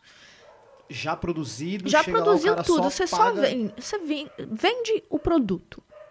E aí agora é deles. E você ganha uma bola... Você ganha uma uma- bolada, entre aspas. Ganha uma bolada, mas aí você ganha- perde todo o direito, obviamente, de usufruir de qualquer coisa relacionada com aquilo. Se der sorte, diz que é seu nome. exatamente. Se der sorte, diz que foi escrito por você. É, exatamente. Você ganha essa parte. Então, a gente acaba tendo um socateamento considerável. E, e os streamings devem fazer uma rapa mesmo de produção assim, porque eles compraram lá La Casa de Papel, é uma produção X lá e veio pra Mas cá é- como produção original Netflix. Mas é exatamente isso. Produção original Netflix. Um monte de coisa que você olha, produção original Netflix, você olha e fala, "Ah, Da onde? da onde que é uma produção original Netflix? É porque eles compraram. É, é simplesmente isso. E... Originalmente do meu dinheiro. Exatamente. Ué, é isso. É, comprou uma bolsa é tua, não é sua? A Sim. bolsa. É, né? O pessoal Enfim, fala, é isso. Fulano oxigenado. E daí? Ela pagou? Não, e é- essa é uma das razões do porque você vê cada vez menos variedade, né? As coisas acabam ficando meio. Meio pastelzão, assim. É, que- né? quem diz que não repara nisso nas produções que a gente vê, tá, tá mentindo. É porque tem né? poucas que se destacam, né? Exato, mas Você é tem por as- isso. Você tem as que se destacam e aquela porrada de produção que é tudo igual. É, o volume é muito alto, porque existe mesmo essa. A gente tá num hábito de consumo alto desse tipo de coisa. Eu falo isso como culpada total, tá? Uhum. E é óbvio que quanto mais todo mundo consome, mais conteúdo tem que ter. Óbvio que a, a qualidade baixa. Tende a ver que a produção aumenta, né? Isso, exatamente. E... e aí, se você junta isso com. Agora tá um pouquinho melhor, porque agora eles estão competindo entre eles. É, tem mais gente, Né, né? Antes Só mais- tinha é. Netflix e só, né? É, agora, na realidade, eles chegaram em massa no Brasil. A Amazon acabou de chegar também. A Disney tem- chegou, eu acho que tem- um tempo que a Disney chegou. É que não, é que não dá pra pagar E- tudo. Não, é. Não dá, Não, não e é muito doido, na realidade, porque a gente tá. É o que eu falei, né? A gente tá nesse momento do, do audiovisual a gente tá num momento muito bom e muito ruim. Porque tá num, tá num, num ponto que tá faltando profissional. Porque tá tudo em produção. Tá tudo em produção, tá faltando profissional. A gente fica desesperado pra achar gente pra trabalhar, entendeu? Então, tá faltando profissional. Ao mesmo tempo, é, a galera tá trabalhando mais do que jamais trabalhou, tá tendo uma quantidade de estafa gigantesca. E, e- tem, pode, e pode vir o problema no futuro de secar também, né? Exatamente, porque se a gente tirar essa parte que é o nosso, o nosso incentivo interno, isso é um externo, isso é um incentivo externo. Eles E como todo bom capitalista, a hora que a roda girar, ele vai sair. É, exatamente, não tem. E não só, é isso, se você for ver, né? A Netflix tem enfrentado problemas é, orçamentários de receita lá deles. Não. Sim, eles perderam muito, muitos assinantes, inclusive por conta desses outros streamings. Então, vai, assim, é, é 29 complexo. conto também, Netflix? Pô, ajuda aí, meu. É, é complexo. 30 Então, pau. vai saber por quanto tempo isso vai durar. E aí, se a gente não preserva aquilo que é nosso, não tem como. Muita gente agora assiste as coisas coreanas, né? É, Mas a, a Coreia faz alguns processos de, de, de financiamento das coisas deles, inclusive de cotas de tela, muito parecido com a nossa. E tem uma, assim... Por conta disso, porque se você não tiver, não existe. Não tem como competir. Como é que você compete com uma indústria... Bem, é, ah, já passou de centenária, na realidade, a indústria norte-americana de, Já. de cinema é mais do que centenária. Desde o cinematógrafo É, do que é hegemônica no mundo inteiro. É meio que padrão. Entende? É, exatamente. E que é considerado também um padrão de qualidade, vamos lá. Padrão. Né? É o padrão de qualidade, é o padrão de tipo de conteúdo que você quer ver, é quem tem grana para se inserir. Como é que você compete com isso se você não se protege? Você não compete. Não tem como, é impossível. O pessoal fala, babando "Ai, o ovo deles tem que fazer filmes melhores. Você nem assiste os filmes pra saber se eles são melhores. Pra começo de conversa, eu já fico puta aí. Segundo, é, como é que você compete com um filme é, que os 10 primeiros minutos custar, são o orçamento do seu filme inteiro? É Que é uma sério! explosão É gigantesca. sério. Algumas vezes eu, eu- O que, que eu tava assistindo ontem? Eu tava começando a assistir. Ah, tava assistindo a série lá do, do Senhor dos Anéis. Eu tava assistindo. Aí eu olhei, assim, os primeiros 10 minutos daquela série Muito custam caro. muito. Entendeu? Não tem nem como você competir com aquilo. É, cê- ah, vamos fazer coisas de fantasia. Como? Não é que não seja possível, mas novamente, se esse é o padrão de qualidade, como é que você compete com isso? Você tem que ser muito criativo. Mas para você ser muito criativo, você também precisa de tempo. Se você precisa de tempo, você precisa de financiamento para isso, nem que seja um financiamento constante. Uhum. E você precisa de ter um volume alto de pessoas criando coisa. É. E como é que você tem isso se você não ganha dinheiro? Você não tem. Porque você acaba trabalhando em outras coisas, né? Exatamente, né? A gente sabe disso. Como é que a maioria das pessoas se sustenta? E essa é uma carreira que é muito. Tudo demora muito tempo.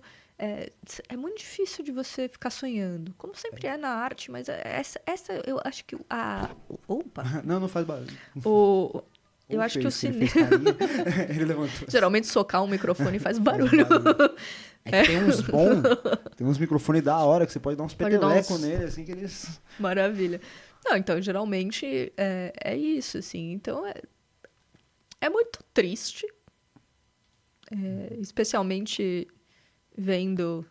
Esse, governo também, você não, você não consegue nem pensar que seria diferente, assim. É, é, era A muito gente- previsível muita coisa. É, Era muito infelizmente previsível. era previsível. Eu até fico feliz que não tenha sido completamente destruído, né? É. Infelizmente, a gente ainda tem muitas questões, ainda tem chance de, de dar sérios problemas com essa, com, com essa lei orçamentária anual. Que vai sair É. já já, né? Exatamente.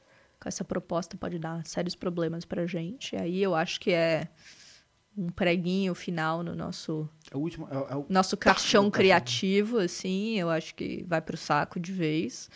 Aí você fica nas mãos do- dos streamings. E vai ficar... na- E é uma pena, porque a, a força criativa nossa é outra. Eu acho que. Enfim, é, nós somos bons técnicos, é, isso é inegável, mas o brasileiro oferece muito mais, né? então- O cinema brasileiro, inclusive, oferece muito mais. Vamos... E a arte em geral. Então. É porque é, uma- é um lugar, é um lugar muito profícuo, né? uhum. E, e aí a gente fica babando o ovo pros caras da gringa, tentando chegar naquele padrão, não cria o próprio padrão. chega- Exatamente. aí não, não tem como. E até mesmo zomba dos demais padrões que conseguiram extrapolar, tipo Bollywood ou a própria Uhum. Exatamente. É. indústria coreana. Apesar que hoje a galera tá consumindo a parada coreana, né? Quem não consome sou eu. Eu não, consigo, não gosto. Mas não porque eu não gosto dos coreanos, é porque eu não gosto do tipo de coisa. Mas você não gosta de nada? Ah, eu, eu vi lá. falei, Ah, esse round six Ah, é tem- um saco. Ah, esse negócio aqui. Não é legal. E aí eu falo, não quero ver. Mas tem vários filmes excelentes. Qualquer coisa depois eu passo pra você, porque Pode tem vários ser. filmes excelentes, assim. Eu até entendo não gostar das séries coreanas, porque elas é, bem, pra mim é, não tem muita diferença pra novela, confesso. Mas assim, não, um é elas noveleiro já, viu? Oi? Já fui um bom noveleiro já. É, viu? então você, talvez goste. Então, eu gosto de algumas coisas, mas como, as- assim como o meu limite da, da ficção científica tem que ser, é, tipo, é aquele limite, do- Aham. ou é muito plausível, ou é igual de Volta pro Futuro, Aham. porque é tudo escrachado, eu acho que novela entra nesse mesmo esquema. Tipo, tem Ah, aquela então- Jenny a Virgem. Aquilo eu achava interessante. Ah, sim, essa, essa série é maravilhosa. Porque é corrido, é rápido, não sei o que lá. Isso você pode dormir em cinco. La porque quando você voltar, você consegue assistir de novo. Não tem problema, não quero acompanhar. Não, mas eu acho que tem, tem umas séries coreanas que são meio isso, assim. É que eu não tenho mais saco para assistir, mas é, tem filmes muito bons. Tem filmes Ah, muito deve bons. ter, deve ter. Eu que sou meio, eu sou meio cabeçudo. E assim como eu sou um noob de, um noob de, de, me- de meme, eu não entendo nada, não consigo entender o que a galera tá falando. Olha o desenho. Eu acho que é a mesma coisa que eu tenho com a parada coreana. Eu não consigo. Absorver. É, não me O entra, humor. sabe? É, não, não me vem. Tipo, pra mim, o Pode que é ser. engraçado é outra coisa. E, e às vezes é uma coisa super séria que pra mim ficou engraçado e não é bom. Entendi. Eu me sinto mal, eu tenho um problema com ego, assim, sabe? Com ego não, com, com assim, crise de existência. Puta, eu tô zoando de uma- dessa parada. Que mancada, mano. não quero assistir mais. não quero mais. Não, é Ver foda. como é engraçado como o coreano caiu depois que ele tomou o tiro. Não, É. isso não é legal. Não, não é. Tipo, do Round é 6, legal. sabe? Tipo, Aham. tá, tá, tá, tá, ah! cai tipo. tipo Power Ranger, sabe? Pá! Talvez seja isso. A minha lembrança de filme coreano é esses tokusatsu aí, tipo. Lembrar Power Que é ja- Ranger. que é japonês. Eu acho que eu. Não, eu tô falando na semelhança. Meu ranço seja esse, entendeu? Pode ser, pode ser. Pode ser. Mas é. Ou só falta de assistir. Mas é muito legal porque, ao mesmo tempo, assim, a gente tá tendo a oportunidade de ver várias coisas de vários lugares do mundo, também por conta desse modelo maluco que eles, tão, Uhum. que eles criaram para poder suprir a própria demanda, né? Global. Porque É. isso hoje se acessa em qualquer lugar, né? Exatamente. Então precisa ter coisas de todo mundo e precisa ter coisas para aquele público específico. E isso, é- nesse sentido, isso é muito legal. Se precisava ser feito dessa forma em que as produções acabam sendo não mais dos países, aí são outros Uhum. É 500. aí, são, né? aí é o, mo- o ponto onde você pode discutir isso, é o ponto que é ruim. Aham. Mas é, mas é muito legal, assim, eu pude assistir coisas do mundo inteiro, que era uma coisa que geralmente a gente fazia na pirataria ou em festivais. É, aqui a gente não incentiva Então- a pirataria. Aqui ninguém baixa nada. Não, nunca baixei. Aqui ninguém faz É. isso. Né? Livro só comprado de editora. Sim, ó. Nem um PDF, viu? Ó, tem, aqui eu tenho tudo volume. É, é, é foda, assim. Eu nem Então, tenho Kindle. Não tem nem Kindle. Eu não tenho. Entendi. É porque é caro e. Não, é, é, é complexo. assim. é, chegando nessa. Vamos chegando já pro finalzinho mesmo. Tem Tá. alguma indicação aí? Onde dá pra ver também se o, o curta premiado, o curta não, o, o vídeo dança premiado? Tem dica aí. Eu acho que tá no YouTube, talvez seja melhor mesmo colocar o. Coloca na descrição uma na descrição, é, tá no nessa. YouTube, no canal lá da- do festival. Mas, cara, eu, eu diria, bem, várias coisas, assim. Eu diria que a gente tem que, primeiro de tudo, mudar a situação que a gente está vivendo politicamente. Dia Essa é a dois, coisa dois. mais. É isso aí. aniversário Então do Gui. colaborem conosco, gente. É, a gente precisa mudar não só pela, pelo cinema, o cinema é um, um mínimo. Aí vai sair dia 28, então talvez a gente consiga fazer alguma coisa. Por favor. Dia, dia, dia 28, então dia 2, vota aí. Aniversário do Gui, dá esse presente pra ele. Por favor, por favor, não deixa gente. chegar no segundo turno. É, não, não deixa chegar no segundo turno. Porque por no segundo razões... turno a gente perde, certeza. Para com isso, Fernando. É... não, não, não, não houve, não houve, colabora conosco. É, Não dá esperança pro E eu filho. acho que. Não, e eu acho que de resto eu diria isso, assim. Eu acho que a gente tem que consumir mais das nossas coisas. Aproveitar que agora abriu tudo Uhum. e as coisas vão estar saindo e elas vão. Agora vai sair um monte de filme, gente, porque vai- depois que passou a, pandemia vai, repre- vai desrepresar, na realidade, né? É, Então vai sair um monte de coisas. Eu acho que a gente tem que conhecer também o que, aquilo que a gente faz. Sim. Inclusive porque muitos daquilo que a gente fala, né? Ah, não, brasileiro faz isso ruim, aquilo ruim. Você também é brasileiro. Fica depressivo. Lembre- Lembre-se que você tá falando de você, né? Uhum. E eu acho que as pessoas esquecem disso frequentemente. Você também tá falando de você, você também tá falando que se você fosse fazer qualquer uma dessas coisas, você faria mal. Ah, é. Outra pegada, né? Né? Mas você não acha isso, porque você sabe avaliar.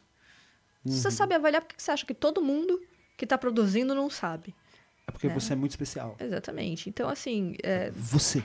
Sa- sair desse lugar de vira-lata que não sabe fazer nada e se entender como produtor das coisas de fato, assim. Apreciar aquilo que é nosso.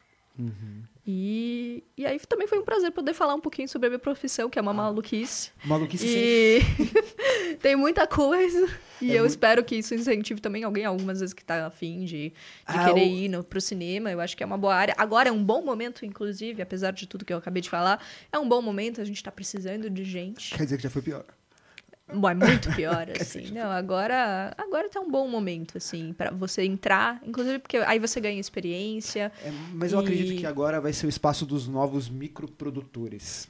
Provável. essa galera que vai ter o primeiro contato aí, fazendo conteúdo com, com o que tem na mão e quando tiver contato e vão fazendo, porque o que tem de molecada produzindo coisa Era o que eu ia falar. A gente tá falando que em breve vai chegar a revolução TikTok. E não de uma forma negativa que a gente tá falando Eu, isso, eu na acho que é uma ferramenta super É, útil. eu acho que tem toda uma geração que vai crescer fazendo vídeos durante muito tempo. E não fazendo vídeos como no YouTube, né? Porque tem outras ferramentas, Sim, né? é outra que é- linguagem, né? É, uma outra linguagem, exatamente, do que é o, o TikTok, com outras coisas. Especialmente assim, tipo, muito mais coisas de efeitos especiais, até, inclusive, que eu acho muito doido.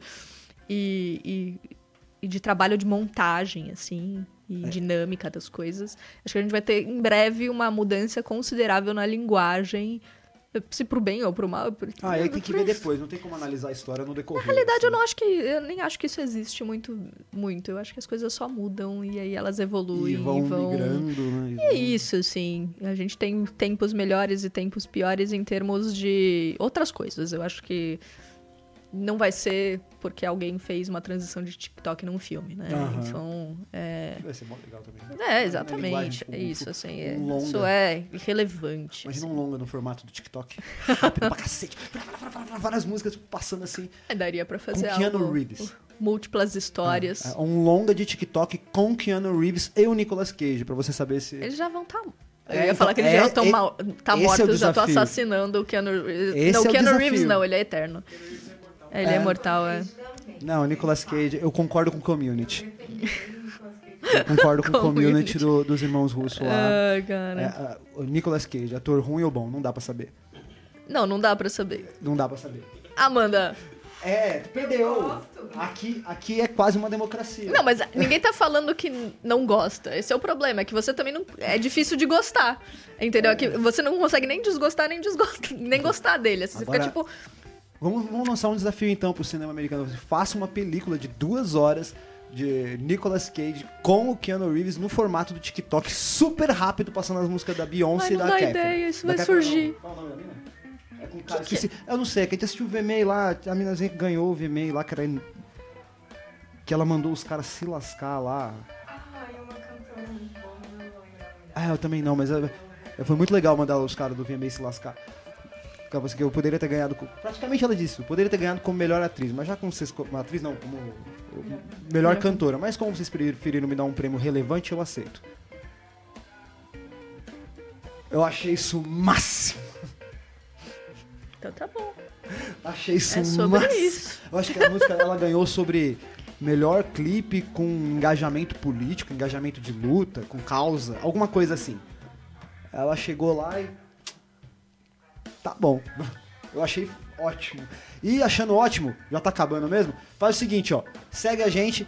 Sem primeiros, concorre o livrinho do Renato Queiroz, dos Cortiços da Luz. Um romance maneiríssimo, passado da, no. é, o que eu acho legal desse, desse livro é porque ele fala sobre a- os imigrantes brasileiros. Uhum. Porque ele é filho de imigrante. Filho, neto, não lembro, de imigrante. E passa sobre umas histórias de um cara que sai dos cortiços da, de- da Penha e vai até a Luz e mora em Guarulhos. É Que legal. E, como falando independente, né?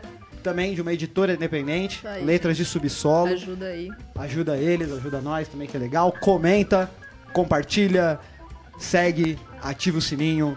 Vai lá no nosso Instagram também, tem coisa lá. Também estamos disponível no Spotify, Deezer, Amazon. Esqueci, Google Podcast. Tá disponível lá. Tá, tá na descrição. Eu sou ruim com isso daqui. Não consigo gravar essas coisas. E uma coisa que é importante lembrar também que eu falo, isso eu falo sempre mesmo, é quase texto batido, que isso aqui é só uma um fragmento das coisas. Não tem como a gente des- descobrir, dar conta de um, de um assunto que pode ser tão vasto ou de um ramo que é tão vasto, 40 minutos, uma hora e pouco de podcast. E é isso, eu agradeço mesmo sua Obrigada. presença, Helena. Não. Muitíssimo obrigado por, por vir até aqui. Obrigada. Em, Gua, em. Guarugra, como é que o Parisi falou? Guarulhogrado. Barulho grave. É, Guarulhogrado. que ele chama que aqui é. Ele fala que aqui é uma cidade operária de conjuntos habita- habitacionais de trabalhadores e estamos em Não, foi um prazer. Obrigado, viu, Fernando? Muito obrigado. Ó, o Magic, o, Não Acredita em Fadas é produzido por Magic House Records. O Gui tá ali ajudando a gente. A Amanda também, também tá ajudando a gente aqui. A gente tem o apoio do Centro de Formação de Professores Pascoal Leme, que ajuda a gente com uma porrada de gente aí, dá um corpo na, na turma. Maravilhoso. Logo, logo a gente tá, vai falar do apoio do, do Instituto Pai Ideia, que a gente ganhou umas coisinhas legais. Ganhamos, ganhamos. E é isso, ficamos por aqui. Até a próxima, valeu. Não sei se vai ter cards aí do lado. Se tiver, tá passando aí. Obrigado, segue, compartilha, valeu.